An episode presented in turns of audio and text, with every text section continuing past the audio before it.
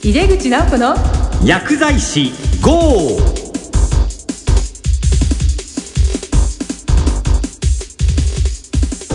こんばんは。帝京平成大学薬学部の井出口直子です。この番組は薬剤師の方々に役立つ最先端情報をお届けし薬剤師を応援してまいります。今回は変動する薬局薬剤師という特集テーマでお送りする2回目です前回は狭間健二さんのお母様である薬剤師の狭間清さんをお招きして薬剤師養成の取り組みと薬剤師への期待感そして薬局のこれからをお話しいただきました。今回はプライマリーファーマシー代表取締役で一般社団法人保険薬局経営者連合会会長の山村真一さんをお迎えしてお送りします。早速ご登場いただきます。それでは井出口直子の薬剤師 GO 始めていきましょう。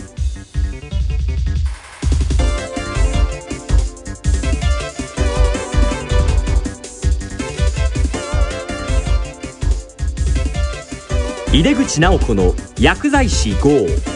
この番組は手羽製薬の提供でお送りします。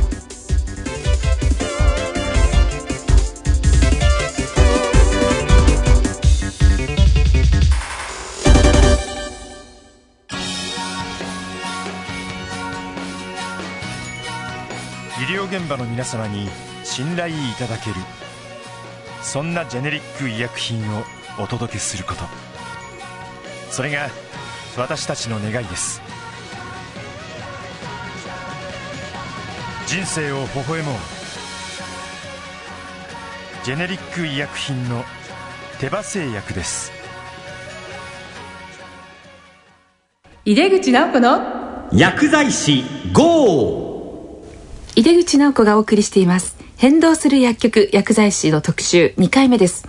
今日のゲストをご紹介いたしますプライマリーファーマシー代表取締役で一般社団法人保険薬局経営者連合会会長でいらっしゃいます山村真一さんにお越しいただきました。山村さんよろしくお願いいたします。よろしくお願いします。あの山村さんこれまでの薬剤師としてのご活動を簡単に教えていただけますか？はい、私が薬局を始めたのが1980年。今から32年前に、えーなりますけども、まあ当時は本当にこうまだ調剤薬局という形の形態の薬局が少なくて、ねえー周りを見渡してもほとんどなかったですね。まあ僕は薬科大を出た後あの頃は商社が流行ってたのでなんかこう世界を股にかける薬剤師みたいなイメージで商社系の製薬メーカーに入ったんですね。はいところが入ってみると、まあ、単なる製薬メーカーの MR でプロパーですね当時はね。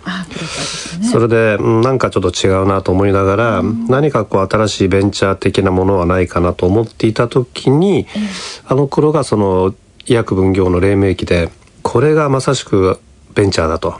い。うふうな意識で1980年に薬局を始めたというような経緯ですね。かなり早かったですよね、えーまだ全国でも分業率は数パーセント。そうですよね。ね本当に黎明期っていう時期で。そうですね。その後こまあ、90年代に入ったりはその前ぐらいからいわゆる調剤バブルと言われてる時代があったんですけども、う分業率がぐんぐん伸びてね。でも何かこう違和感というか、ええ。そういったのを当時は感じていて、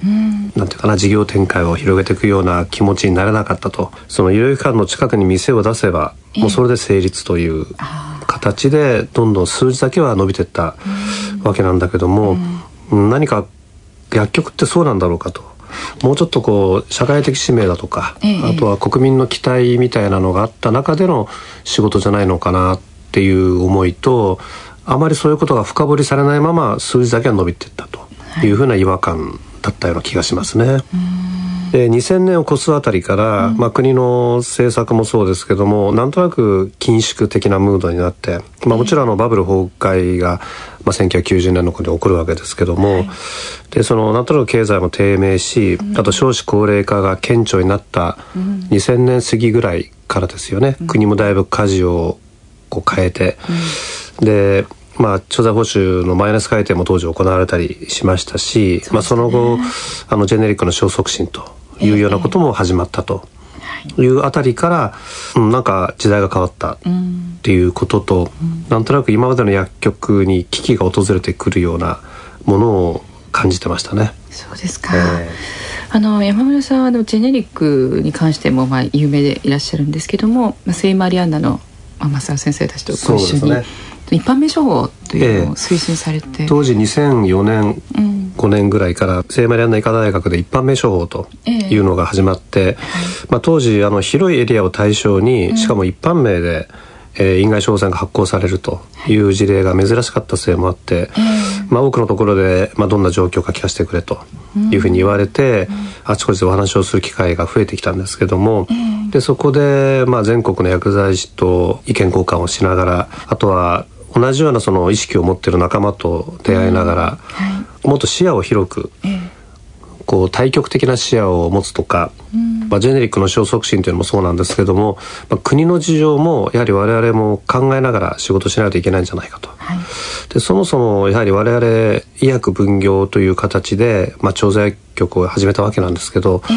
もともとのきっかけを考えるとやはり国の期待としてはその薬剤師が、はい、薬局が、うん、まあ、その医療経済に貢献すると医療薬剤のコストを下げるとい。う期待値が大きくあったはずなんですよね、えー、ただそういうことをすっかり忘れて、はい、分業率ばかりに目がいっていたという時代が長すぎちゃって、えー、そもそも医療経済に貢献することすらもなんかね、こう忘れてしまってたような。いかにこう薬局がねきっと利益を守るかそっちにこう目がいってそうですよね。いかにこう多店舗化するかとかね。なるほど。それであの山村さんは昨年の2月に保険薬局経営者連合会というものをまあ立ち上げられたわけですけどもどうしてこう作ろうと思ったかっていうのも教えていただいてよろしいですか？そうですね。全国の薬剤師の中にも、ええ、そのような危機を共有するような仲間がいたりとか、え、今まではその国がどういう政策をとって薬局たちにこう貸していくかというような、そういう情報収集が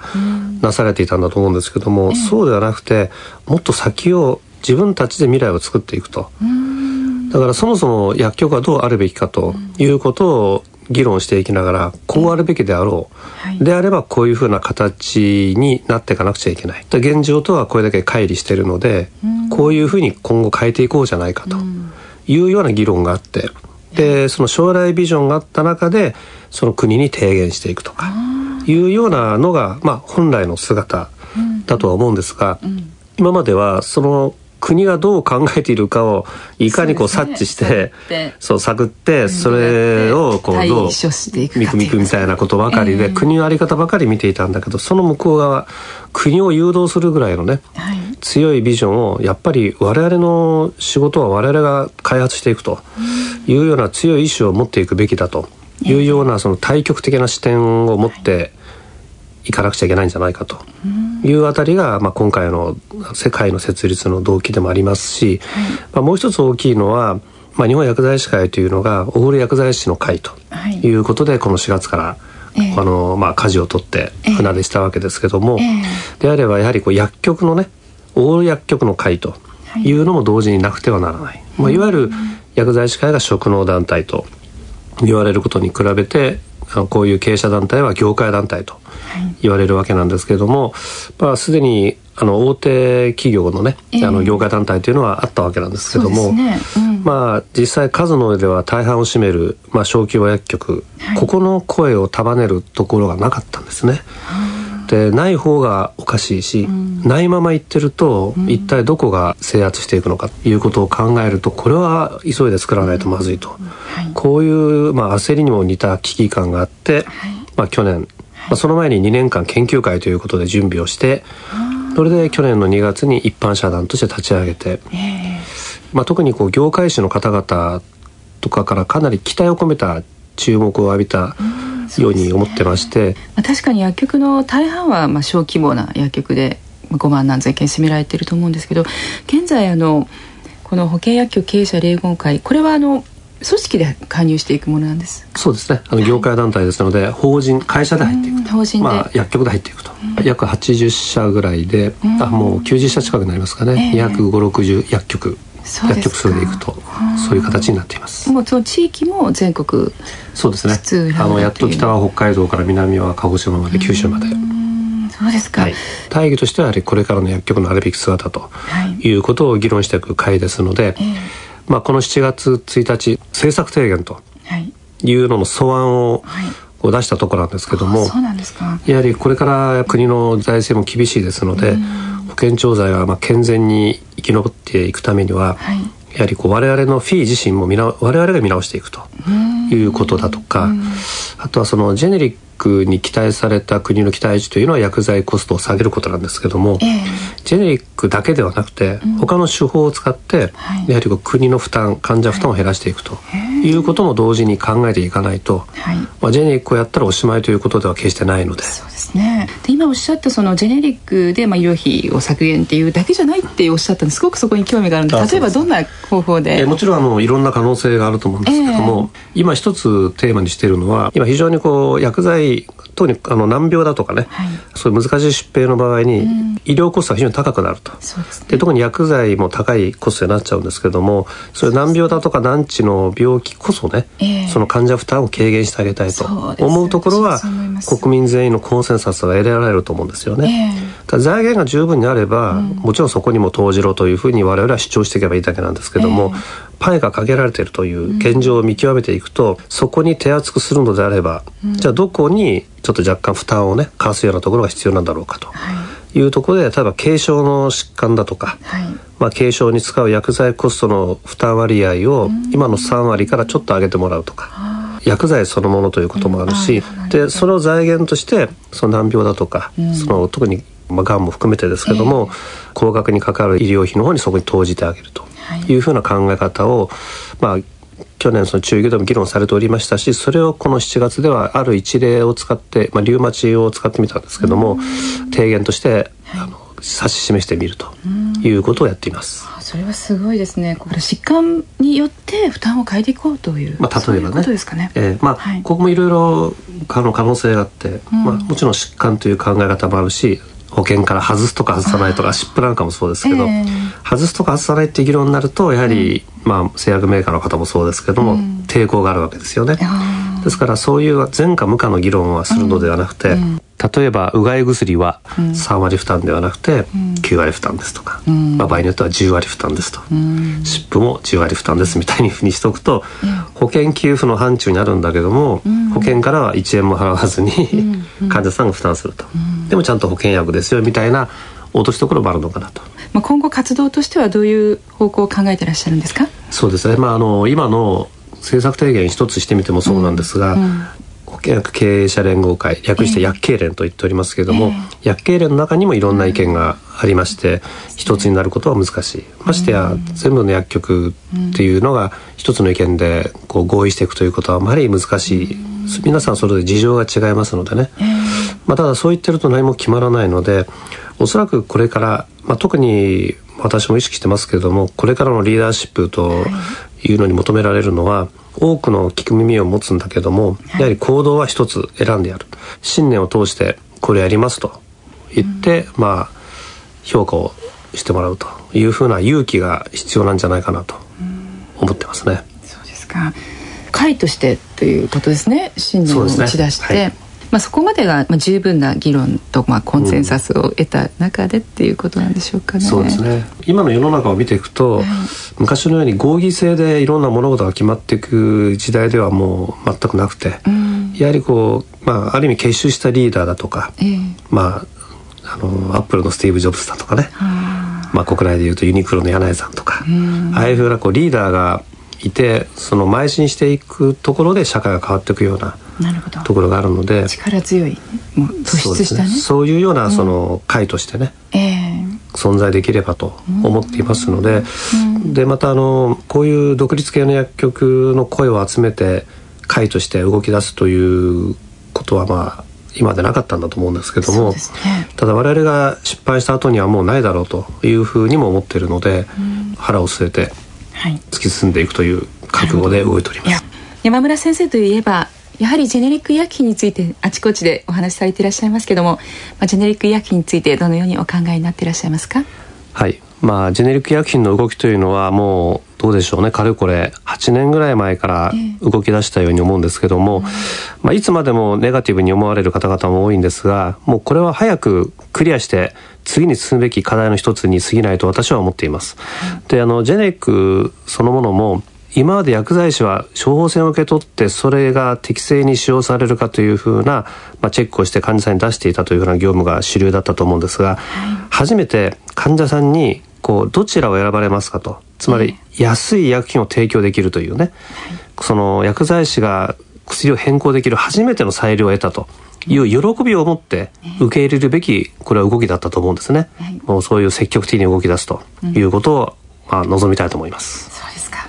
何かこれからの保険薬局と薬剤師に期待することをぜひお願いします。そうですね、えー、薬剤師に求めることというのは、まあ、特にこれからあの6年生の新しい薬剤師が出てくることになりますけども、まあ、彼らに期待したいことというのは与えられた仕事をきちんとこなすというふうな、まあ、ある意味従来型の受動的な薬剤師というか受け身の薬剤師になるのではなくて、もうちょっと視野を広げて、こう積極的にアクティブにね。でそれはあのまあ、目の前の患者さんはもちろんですけども、はい、まあ、その後ろ側にいるまだ病気になっていない未病の地域住民だとか国民だとかにどのように貢献していくか、あと一方ではその国に対してはその薬剤師としてどのような社会貢献できるのかと、はい、これはまああの治療薬学的な薬物療法学的な貢献はもちろんですけども一方でまた医療経済的な貢献と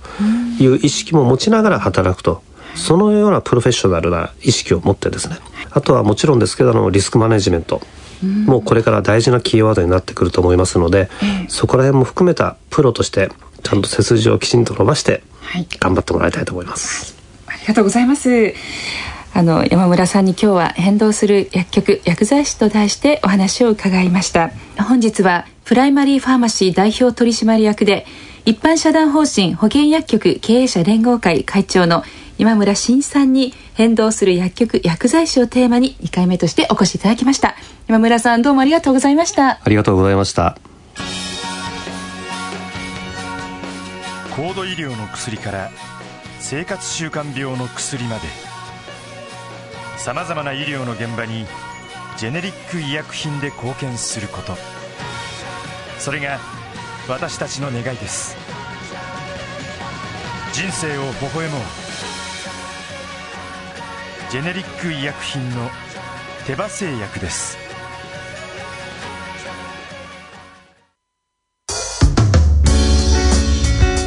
帝京平成大学の井出口直子がお送りしてきました井出口直子の薬剤師 GO。いかがでしたか？変動する薬局薬剤師という特集の2回目はプライマリーファーマシー代表取締役で一般社団法人保険薬局経営者連合会会長の山村真一さんにお話を伺いました。今までの薬局が国の施策に受け身でいたようなところ小さい薬局が一丸となってどんどん国に提言していくという姿勢とってもアクティブで素晴らしいと思います。ぜひともも力強い提言をして薬局全体でいい医療に変えていきたいですよね。さてこの番組は毎月第2第4水曜日夜8時40分から放送しています。またこの番組は放送後にオンデマンドポッドキャストを配信しています。次回は9月26日の放送です。素敵なゲストをお迎えする予定です。どうぞお楽しみに。それではまた帝京平成大学井出口直子でした。井出口直子の薬剤師号。この番組は手羽製薬の提供でお送りしました。